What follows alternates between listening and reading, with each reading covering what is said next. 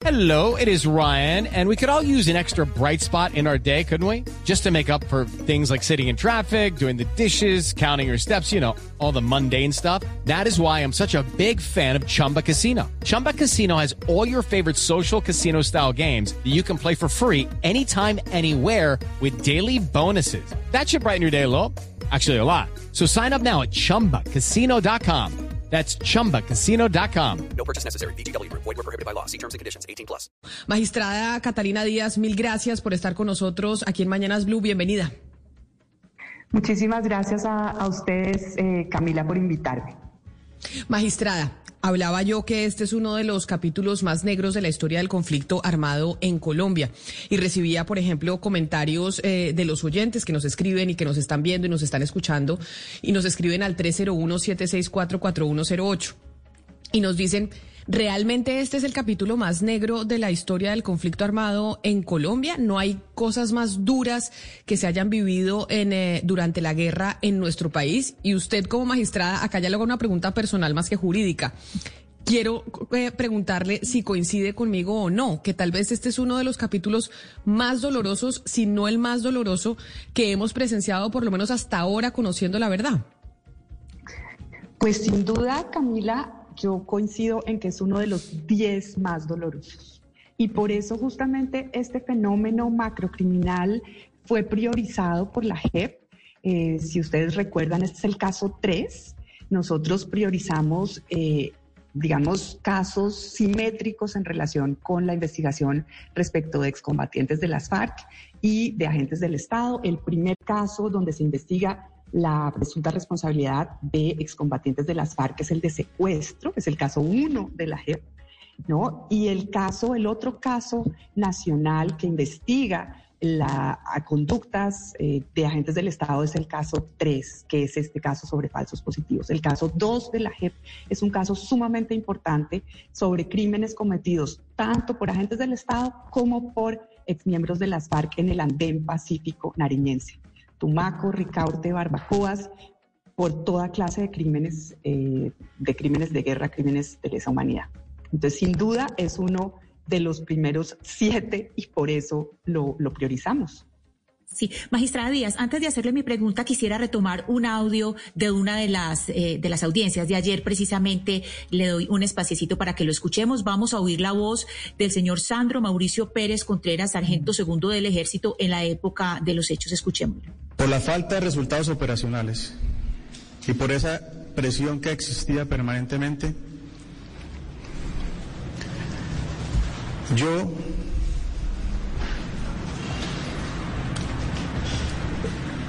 hago eh, una oferta criminal y tomo contactos con personas que vivían en la ciudad de Bogotá. En ese momento no sabía que existía Soacha, solamente Bogotá. Con esas personas civiles que vivían en Suacha, porque ya a través del tiempo conocimos que era Suacha,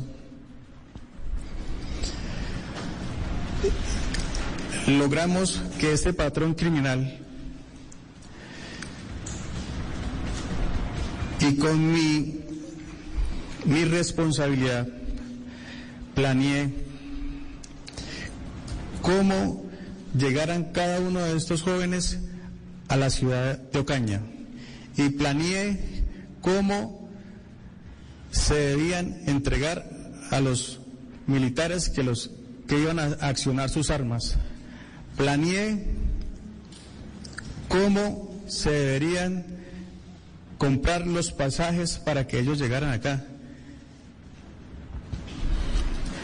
Planeé y entregué armas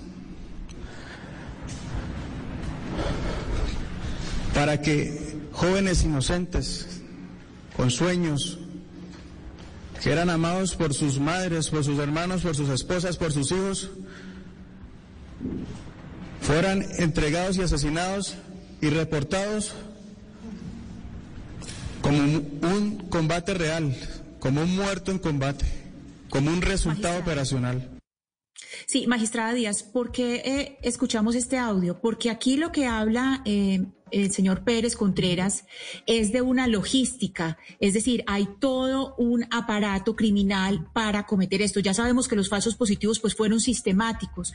Yo quisiera preguntarle si aquí efectivamente estamos hablando de un aparato criminal y tenemos las pruebas suficientes para decir que no solamente eran sistemáticos, sino que había montado todo un aparato criminal.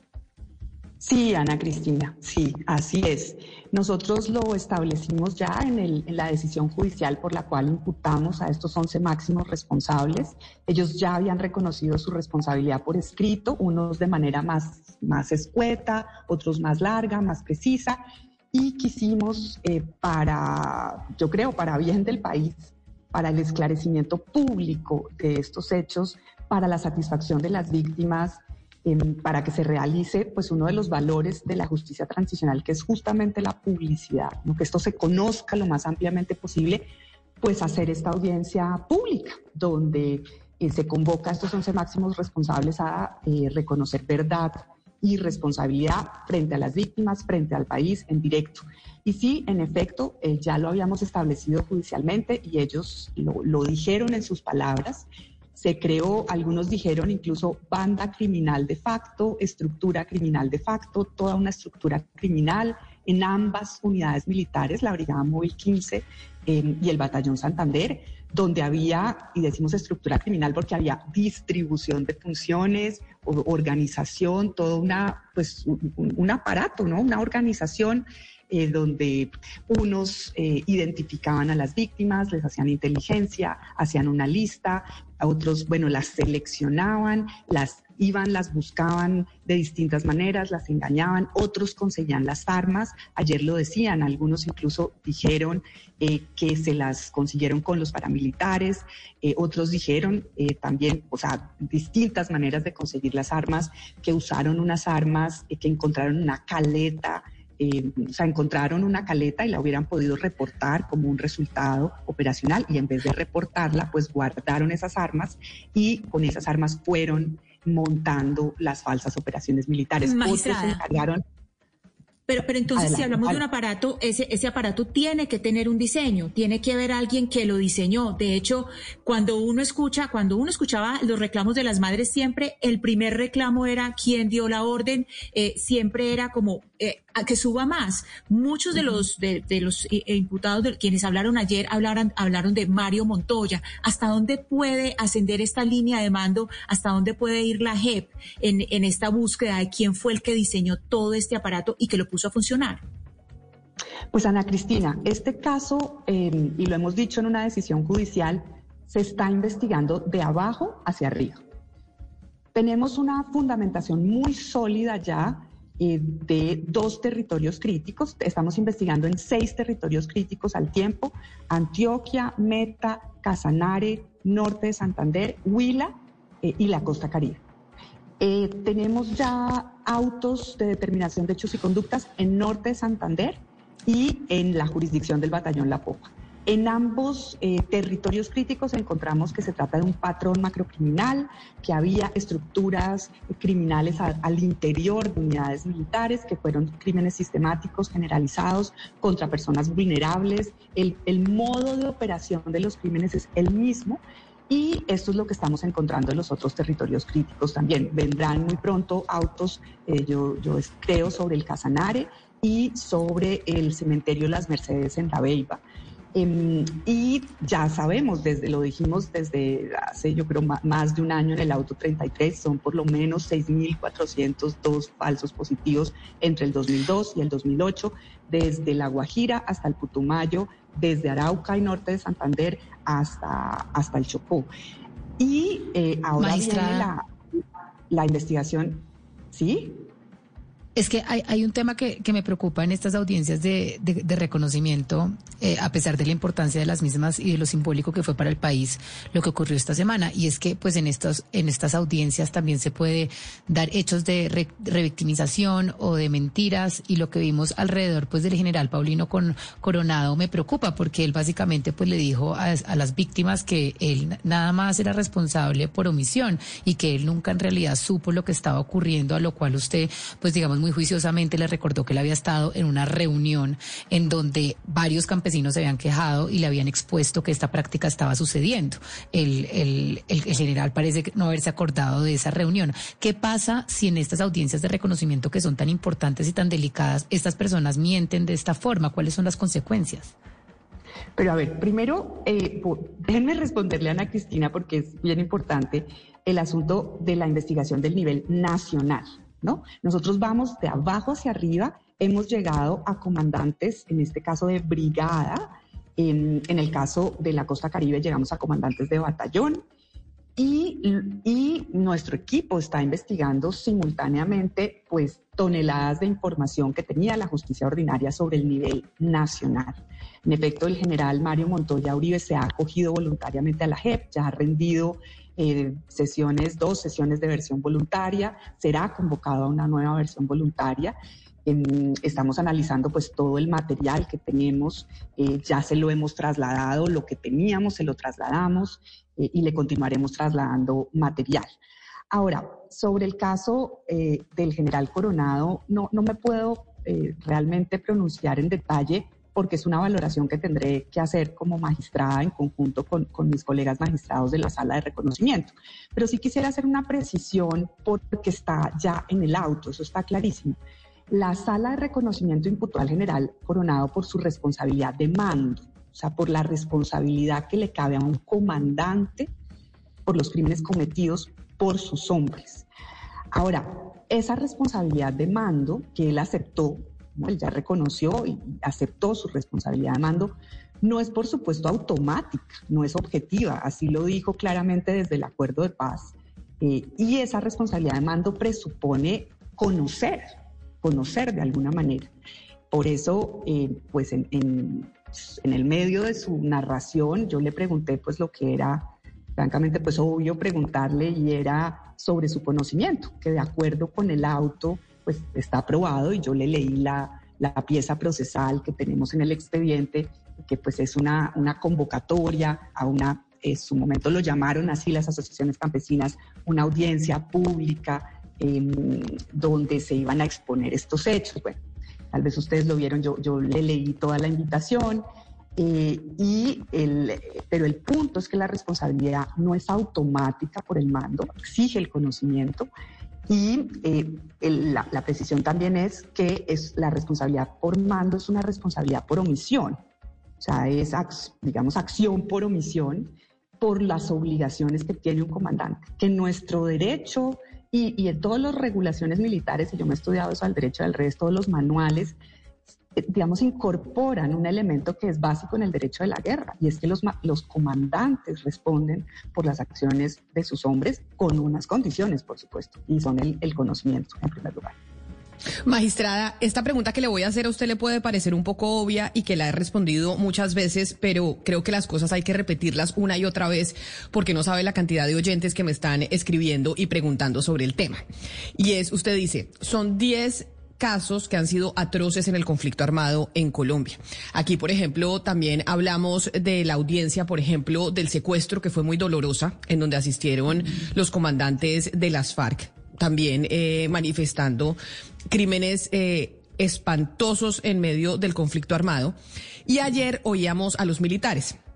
Y entonces mucha gente se pregunta y dice, bueno, estos señores están confesando, están hablando de lo que hicieron, confesando crímenes espantosos y al final entonces el castigo va, va, a ser cuál. Y ahí es donde me parece importante que usted como magistrada de la JEP lo recuerde una vez más, que esto hace parte de ese acuerdo de paz en donde se creó esta justicia especial eh, para la paz en donde todos aquellos protagonistas del conflicto que vayan y confiesen, que vayan y cuenten, pues sí, la verdad tiene eh, un costo. It is Ryan here and I have a question for you. What do you do when you win?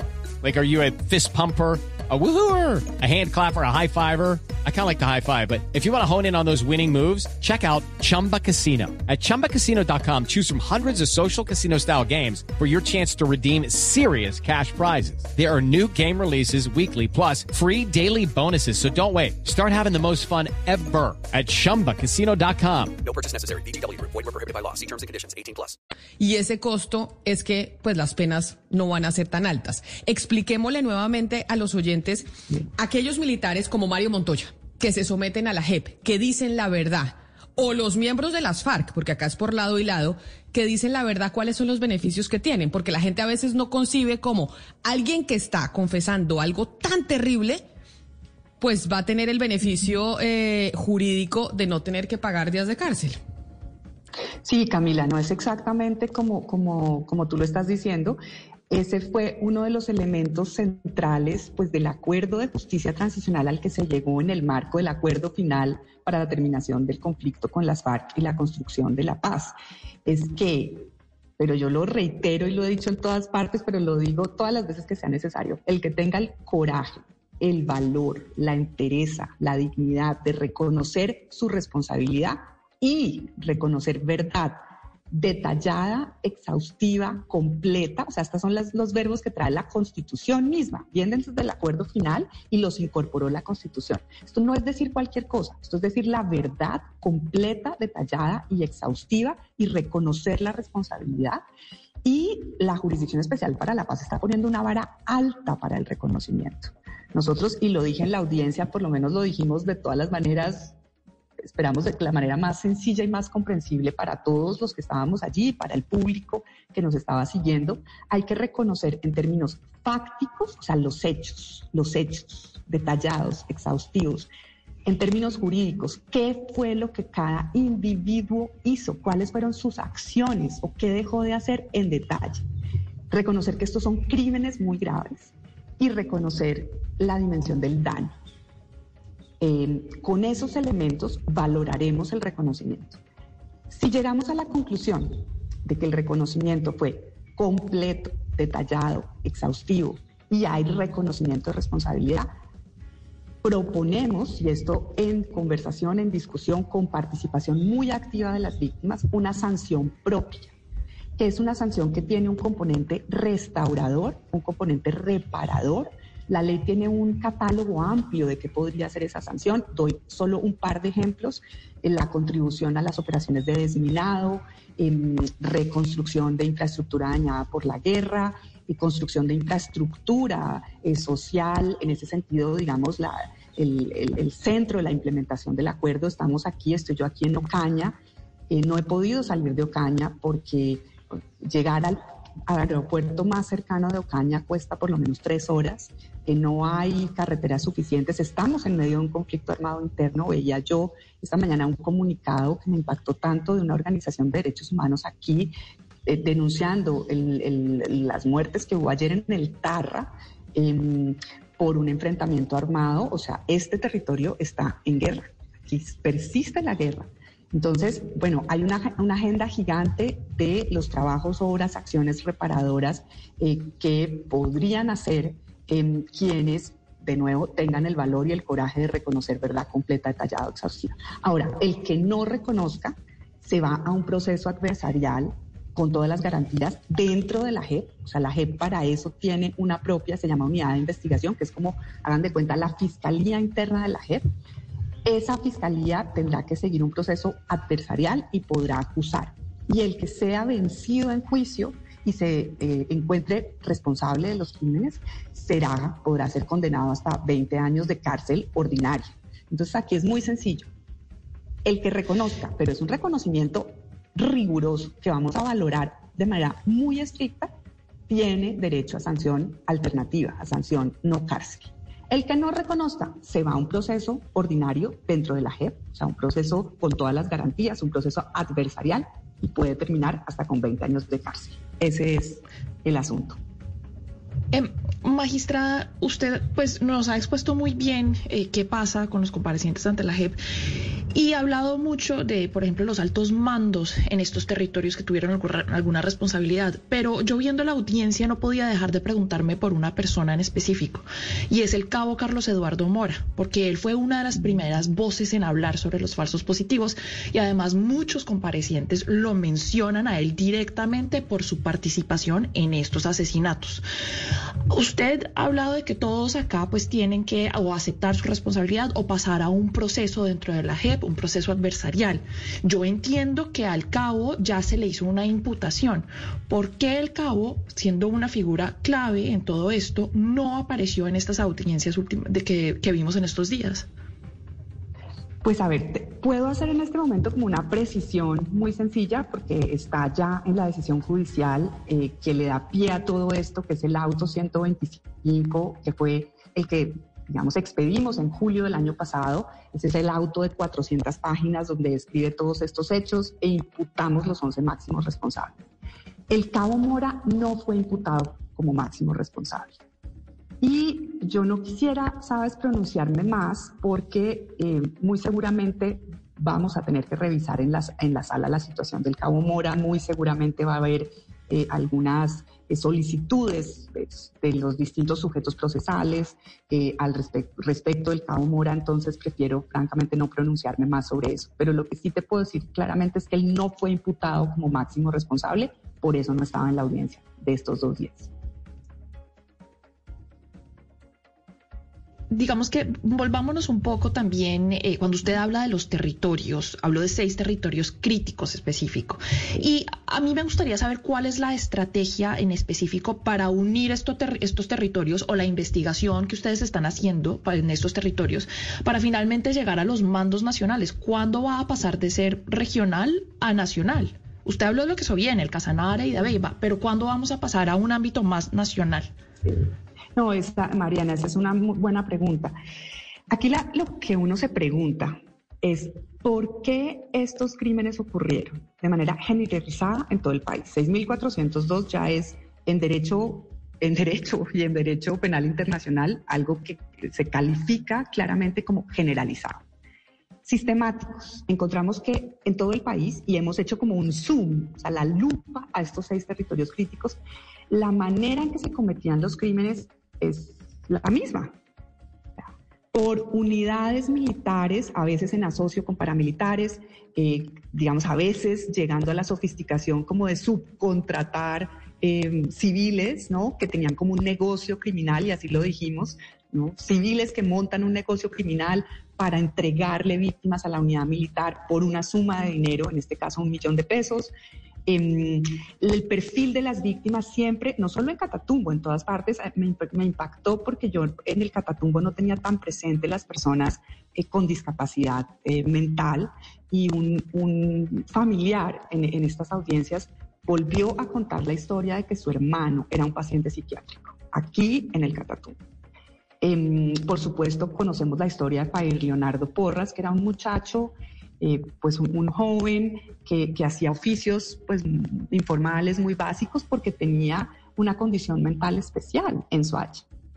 Y, y- y tenemos la confesión, incluso está subida en YouTube, de el, el suboficial que lo, que lo asesinó. Es- eso está descrito, narrado, esa versión está allí.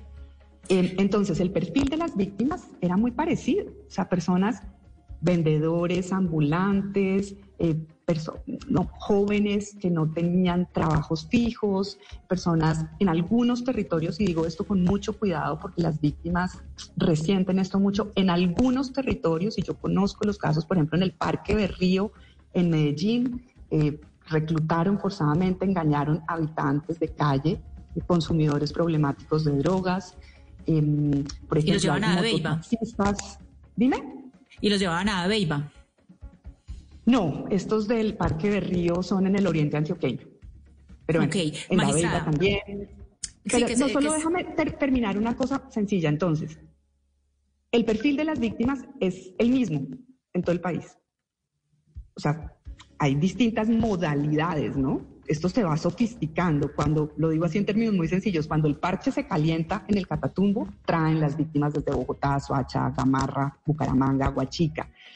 Y otra cosa que determina el patrón sistemático es el vínculo con la política institucional de medir el éxito de los resultados em, operacionales. O sea, la pregunta para ellos era, ¿cuándo una, una unidad militar era exitosa? Cuando reportaba muertos en combate. Los demás resultados no valían.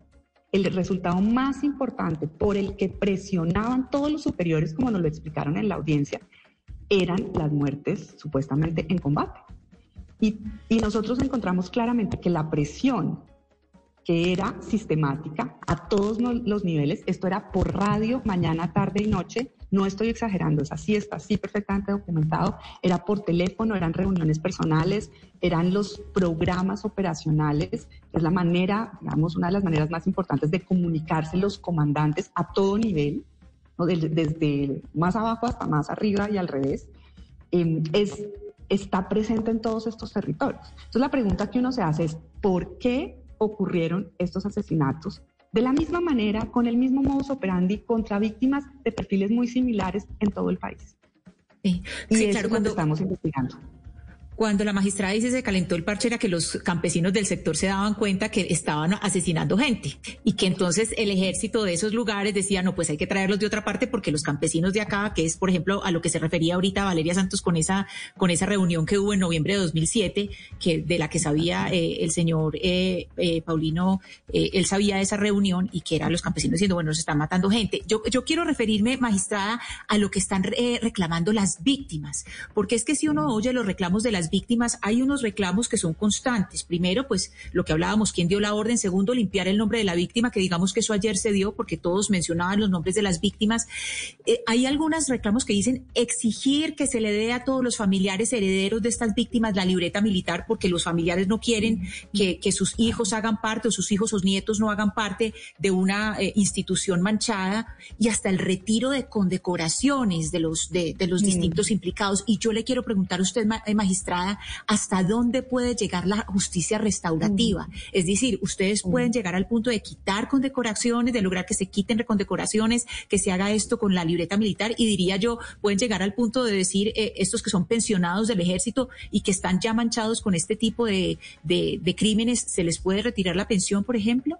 Y antes de su respuesta, magistrada Díaz, permítame, porque de eso que dice Ana Cristina, recordemos para que nos vayamos a las audiencias de esta semana lo que decía, por ejemplo, Zoraida Navarro Meneses, que es la hija de Jesús Emilio Navarro Garay, que intervino al final eh, de la audiencia para pedir respeto por su padre, que es como esas peticiones de las víctimas de las que habla Ana Cristina. Antes de su respuesta, recordemos lo que dijo doña Zoraida.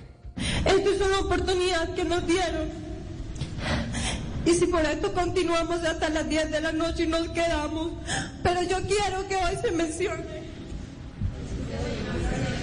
el nombre de mi padre, como debe ser, señor amado. Usted lo mencionó, Medina, y él es Navarro. Él es Jesús Emilio Navarro. Caray, yo soy la hija, soy la, hija mayor. Soy Zoraida Navarro Meneses. Soy madre y hermana de ocho hermanos que me siguen y que hoy represento aquí ante todo el mundo entero, ante todo el mundo entero, que lo sepan. Yo no vine aquí a que a mí me, me mencionen el nombre correcto y el apellido de mi padre como lo debe ser. Y le dije a la señora María Andrea, no me voy de aquí. Y a la compañera que está ahí, no me quiero ir de aquí si no se menciona el apellido de mi padre. Y por favor, háblenle a, los señores magistrados que lo digan como debe ser. Y si no, me paro y grito. Porque si no lo hago hoy, no es nunca. Así esta audiencia no se haya no se haya y toca, toca que hacer otra, me olvidó cómo mencionarlo, disculpe. Pero yo quiero que sea hoy porque si no es hoy, no es nunca. Y créanme que nuestros seres queridos valen la pena, para seguir vivos, porque para eso estamos aquí, para eso tenemos horas de camino, de sacrificio, dejamos a nuestros hijos en casa, porque a pesar de que nos cuiden los demás, yo hoy estoy aquí por eso. Ustedes también, ¿cierto? Y sí, ella es la hija de don Jesús Emilio Navarro Garay y por eso, magistrada, frente a esa petición que hacen las víctimas, que son múltiples, que es hasta que se mencione el nombre de sus familiares que fallecieron inocentemente en medio de esta eh, máquina criminal que fueron eh, los falsos positivos. Ahora sí la dejo responderle eh, la pregunta a mi compañera Ana Cristina y es, ¿hasta dónde puede llegar la justicia restaurativa en estas solicitudes que hacen las víctimas? Sí, bueno, una primera eh, demanda de las víctimas sumamente fuerte, sumamente sentida en todo desde que empezamos el caso, es la verdad. Eh, ellas conciben la verdad como una forma de reparación. Y bueno, la verdad tiene muchas dimensiones. Varias de las dimensiones que, son importantes y que tratamos de, de, digamos, de satisfacer con la audiencia es, uno, restablecer la honra y el nombre de esas personas o una demanda que encontramos en todas ellas es yo quiero que el país entero sepa y por eso la importancia de los medios de comunicación lo más ampliamente posible que mi esposo, mi compañero, mi hijo, mi padre, mi hermano no era un guerrillero. No era un guerrillero, no era un guerrillero, no era un paramilitar, no era un delincuente común y que fue asesinado por la espalda en indefensión, a sangre fría. Y eso, eh, para eso también se constituyó esta audiencia pública, ¿no? Y yo creo que esa fue una de las cosas que se dijo una y otra vez de manera reiterada eh, por la magistratura, eh, por la Procuraduría, por los comparecientes. Estas víctimas fueron asesinadas a sangre fría. No me dio ningún combate. Ahí no hubo combates. Eran civiles, eran personas, campesinos, trabajadores. Hubo, hubo algunas narraciones que fueron muy impactantes. Eh, uno de ellos dijo, cuando yo fui a ponerle la pistola ya a la persona asesinada, pues para montar el falso combate, me encontré con una mano llena de callos, una mano de campesino. Yo ahí tuve que respirar tan profundo. Otro dijo una cosa que también me impactó y solo lo digo para que los oyentes, no sé, entiendan. Esos son los, los, no sé, las narraciones, los detalles que yo creo que hacen toda la diferencia.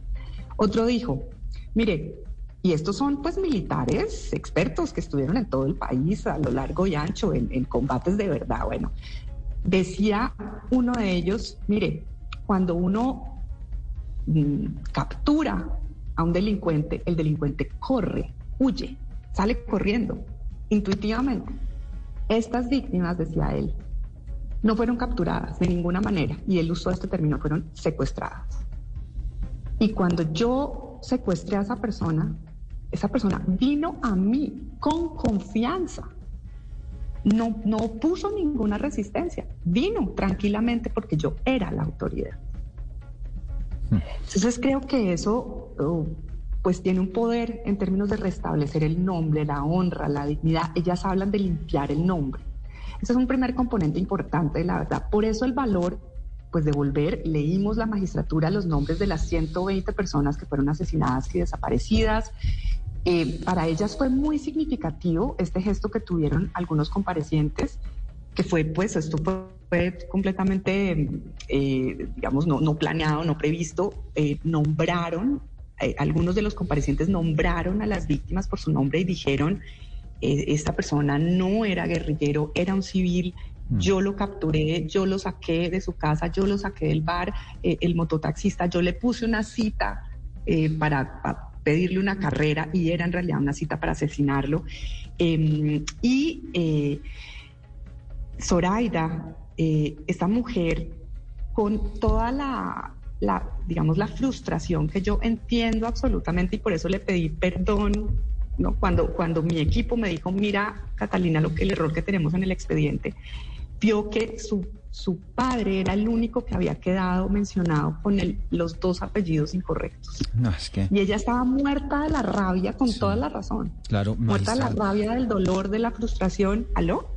Sí, no, no, no. Eh, estábamos escuchando su relato y, ah, claro, y, lo pudimos ver en esas audiencias como ese factor común era efectivamente las víctimas eh, pidiendo eso, que se limpiara el nombre de sus familiares y que en realidad se supiera el país entero, pues que ellos no eran en realidad delincuentes. Quisiera eh, hacerle una pregunta, nos, nos queda poco tiempo, magistrada, pero, pero es como hacer. Pero solo, solo déjame, no, no, no, es que, es que no he respondido, es que las preguntas están muy buenas. Entonces, eh, pero déjenme solo decir dos cosas.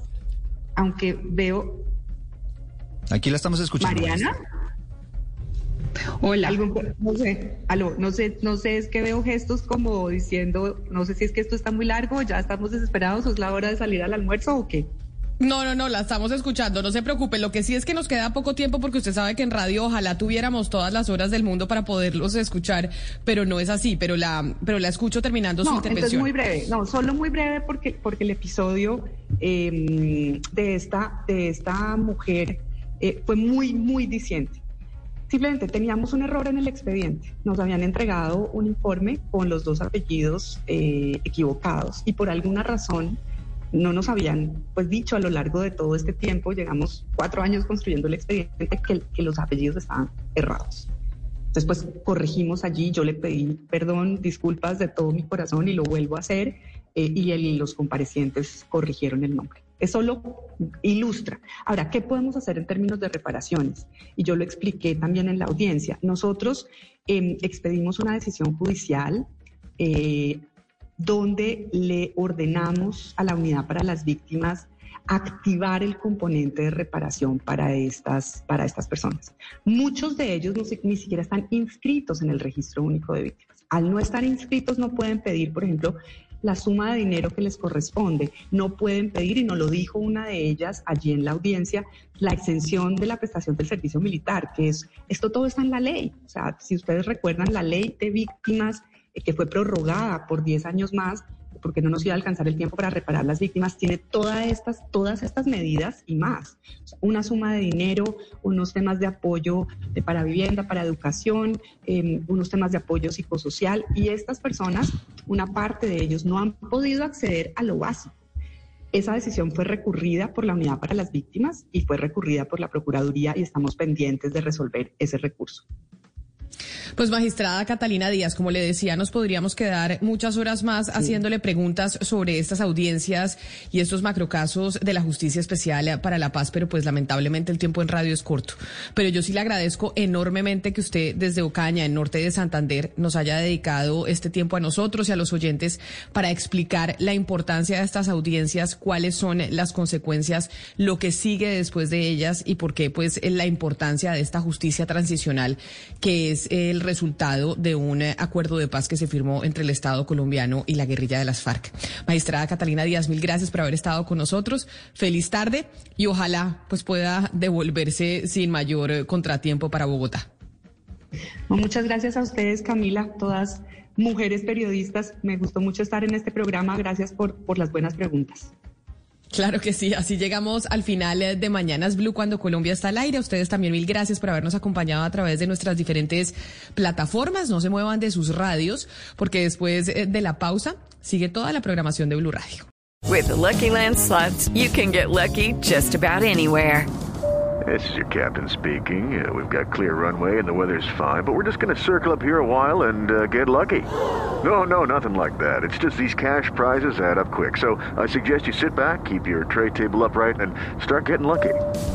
Play for free at LuckyLandSlots.com. Are you feeling lucky? No purchase necessary. Void where prohibited by law. 18 plus terms and conditions apply. See website for details.